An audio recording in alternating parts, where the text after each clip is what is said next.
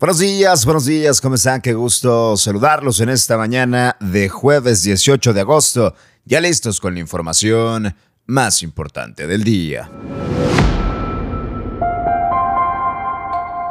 Promete Samuel García tren suburbano rumbo a pesquería. Arrancan limpia de cableado aéreo en Santiago. Asesinan a hijo del alcalde de Celaya, Guanajuato. Detienen a 10 policías por desaparición forzada en Michoacán.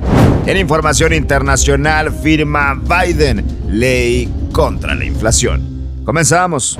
Me gusta saludarte en esta mañana de jueves, casi viernes, casi fin de semana, pero antes la información más relevante de Monterrey, México y el mundo. Arrancamos con temas locales porque prometió el gobernador, el gobernador Samuel García, un tren suburbano a pesquería. Tras una gira por ese municipio, el gobernador prometió la creación a futuro de un tren suburbano que transite por todo el lado de pesquería. El proyecto originalmente contemplaba una ruta de García hacia Podaca, pero el mandatario ha mencionado que es más urgente que se restablezca este proyecto, modificándolo para que sea de García a Pesquería.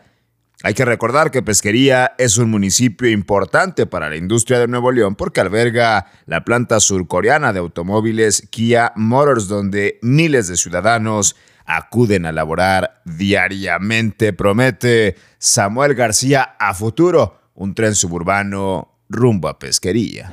Y en otra información, tras la iniciativa propuesta por la diputada Lorena de la Garza en conjunto con otros legisladores del Congreso, Santiago se ha convertido en el primer municipio de Nuevo León en comenzar con los operativos para retirar cableado aéreo que esté en desuso y que genera contaminación visual, además de peligro de ser un foco de accidentes. Empresas especializadas en telecomunicaciones y telefonía estarán participando durante esta estrategia.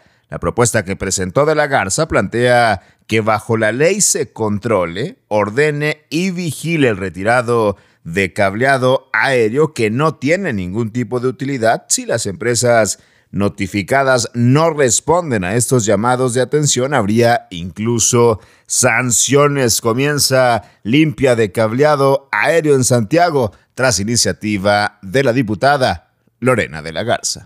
Y ahora vámonos con información nacional porque la violencia lamentablemente no para. Asesinaron al hijo del alcalde de Celaya, Guanajuato.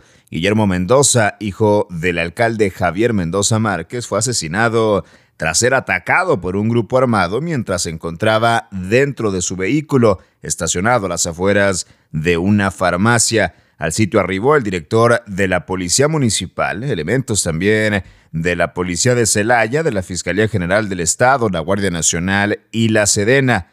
Por su parte, el gobernador de Guanajuato, Diego Singüe Rodríguez, publicó un comunicado en sus redes sociales explicando que la Fiscalía hará las investigaciones correspondientes para identificar a los responsables. El crimen sucede una semana después de que en la entidad se desatara una ola de violencia en la que bandas delictivas incendiaron vehículos y tiendas de conveniencia en el estado de Guanajuato. Continúa la violencia. Ahora asesinan al hijo del alcalde de Celaya en el estado de Guanajuato.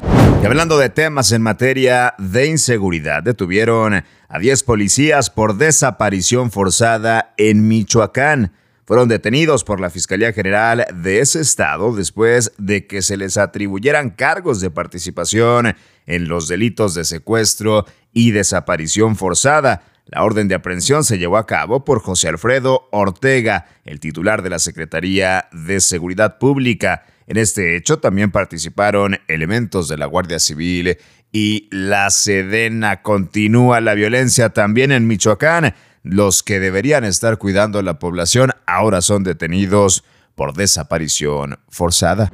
Y vámonos con información internacional porque el presidente de los Estados Unidos, Joe Biden, firmó la ley para la reducción de la inflación que afirma, en sus palabras, es una de las más históricas. Esta ley también propiciaría la mayor inversión pública contra la crisis climática en la historia de Estados Unidos, estimando que para el 2030 se reduzcan en un 40% las emisiones contaminantes en el país. Este margen legal establecería el cobro de un impuesto del 15% a las compañías que obtengan ganancias que asciendan al billón de dólares. Firma Biden ley contra la inflación. Y hasta aquí la información más importante de este jueves 18 de agosto. Yo soy César Ulloa, arroba César Ulloa G y esto es Contraportada por Altavoz MX. La información más relevante de Monterrey, México y el mundo la encuentras aquí en nuestra multiplataforma.